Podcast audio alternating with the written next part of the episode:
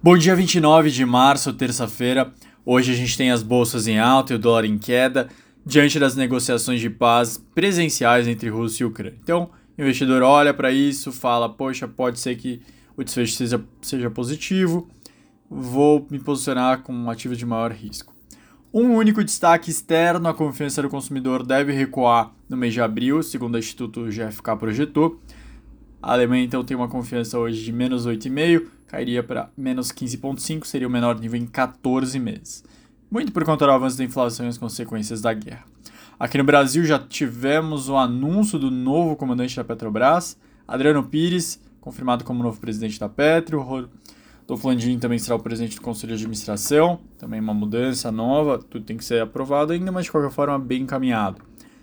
A sinalização foi mais pró-mercado com Adriano Pires, algo que os investidores cobravam a manutenção de políticas de preço da Petrobras. Adriano Pires defende isso, ele é bem conhecido no setor de energia. Pires também se desfavorável ao uso de dividendos da Petro para criar um fundo que estabilize o mercado doméstico quando flutuar muito o preço internacional, como agora com a invasão da, na, da Rússia na Ucrânia. Ele também defendeu conceder subsídios em período de crises Algo que a equipe econômica é contra porque ela identifica como benefícios para a classe média e média alta. Então existe alguma divergência, mas de qualquer forma, no geral, a imagem dele é bem vista. Então, ações da Petro devem dar uma suavizada, devem reagir bem ao anúncio, às mudanças atuais. Ainda na equipe do governo Bolsonaro, o ministro da Educação pediu demissão.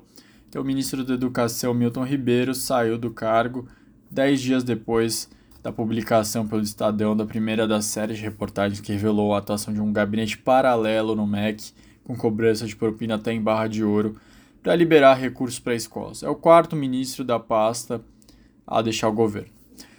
Outro levantamento do Datafolha, ou melhor, mais uma página divulgada pelo Datafolha no seu último levantamento, mostrou que o Auxílio Brasil, principal programa do governo de transferência de renda aos mais pobres, alcança 23% dos domicílios. A pesquisa mostra que o maior número de beneficiários está no Nordeste, onde 37% afirmam pertencer a famílias que estão nesse programa. Entre os beneficiários do auxílio, 68% dizem que os valores recebidos são insuficientes, apenas 29% consideram suficientes, o resto tá mais não sabe, não respondeu direito. O descontentamento é maior nos estados de renda mais baixa. Entre as famílias que ganham até dois salários mínimos, 71% dizem que os benefícios são insuficientes. O último destaque da manhã vem da FGV. A confiança da indústria caiu 1,7 em março para 95 pontos, menor nível desde julho de 2020. O índice de situação atual recuou 1,1 para 97,4, melhor nível também em julho de 2020. As expectativas caíram 2,1 para 92,8, menor patamar do mesmo mês, julho de 2020. E o nível de utilização da capacidade instalada avançou 0,3 em março para 80,2. Esses foram os destaques do dia. Um bom dia para todos e até amanhã.